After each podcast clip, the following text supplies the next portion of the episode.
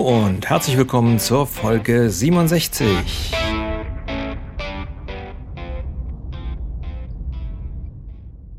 Ja, es hat ein wenig gedauert bis zu dieser Folge, da mir etwas auf den Magen geschlagen war. Was war es? Ein Hamburger. Um es genau zu sagen, ein amerikanischer Hamburger, der sich für meinen empfindlichen Magen als zu unverdaulich entpuppte.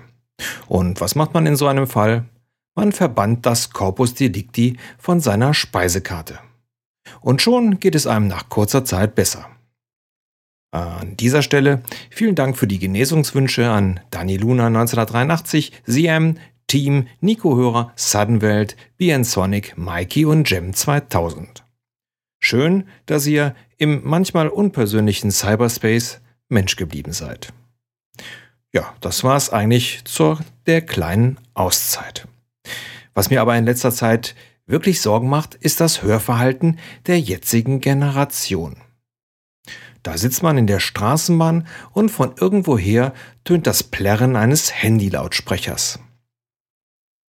In voller Lautstärke quält sich ein deutscher Gangsterrapper mit Hang zum Frauentausch und Abendprogramm unter dumpfen Beat durch die kleinen Lautsprecher.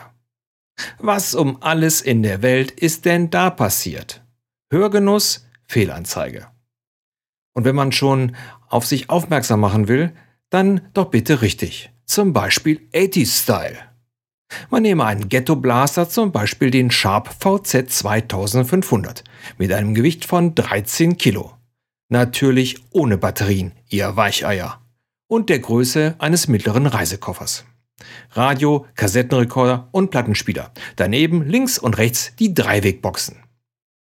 Das gute Stück mit Batterien versehen und geschultert und mit lässigem Schritt auf zu neuen Taten. Wenn man dann zum Beispiel von den Beastie Boys Fight for Your Right to Party mit bis zum Maximum aufgedrehtem Volumenregler startet, hat man erstens wirklich alle Aufmerksamkeit, zweitens es klang auch anständig, drittens war das eine Aussage, die jeder unterschreiben konnte. Wenn wir das jetzt mal kurz mit heute vergleichen. Punkt 1. Mit einem Handygeplärre erreicht man keine Aufmerksamkeit. Ganz im Gegenteil. Alles geht laufen.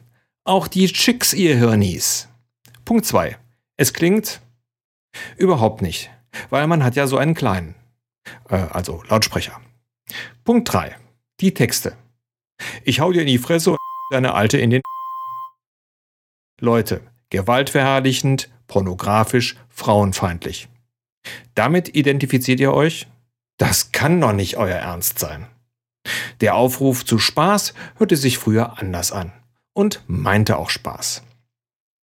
Aber es ging ja ums Hören. Was man manchmal so zu hören bekommt, ist wirklich erschreckend. Und damit meine ich nicht nur DSDS. Um bei der Straßenbahn zu bleiben, hatte ich dort vor einigen Tagen folgendes Erlebnis. Ungefähr fünf Reihen vor mir saß ein schätzungsweise 17-jähriger farbiger Jungspund der sich aufgrund seiner beachtlichen Körpergröße von über 1,90 Meter später wahrscheinlich nicht zwischen Basketballer, Footballspieler oder Türsteher entscheiden kann.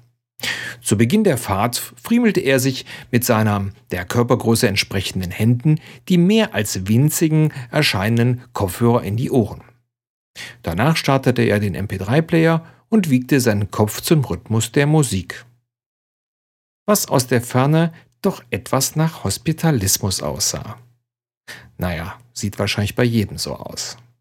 Aber richtig zum Fremdschämen wurde es erst, als er anfing, lauthals zu der für ihn nur zu hörenden Musik rappte.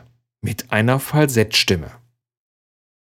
Dieser Junge hatte bei mir schlagartig den Mythos, Farbige hätten Musik und Rhythmus mit der Muttermilch aufgesogen, zerstört.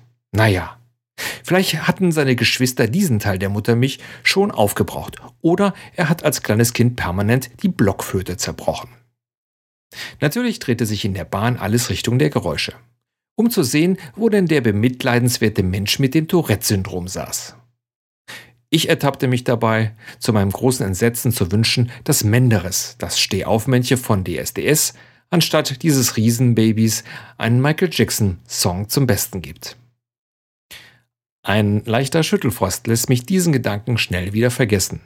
Und zu meiner großen Erleichterung stelle ich fest, dass zwischenzeitlich keine Laute mehr an mein Ohr dringen und unser unrhythmisch rappendes Riesenbaby mit der Falsettstimme schon längst ausgestiegen ist.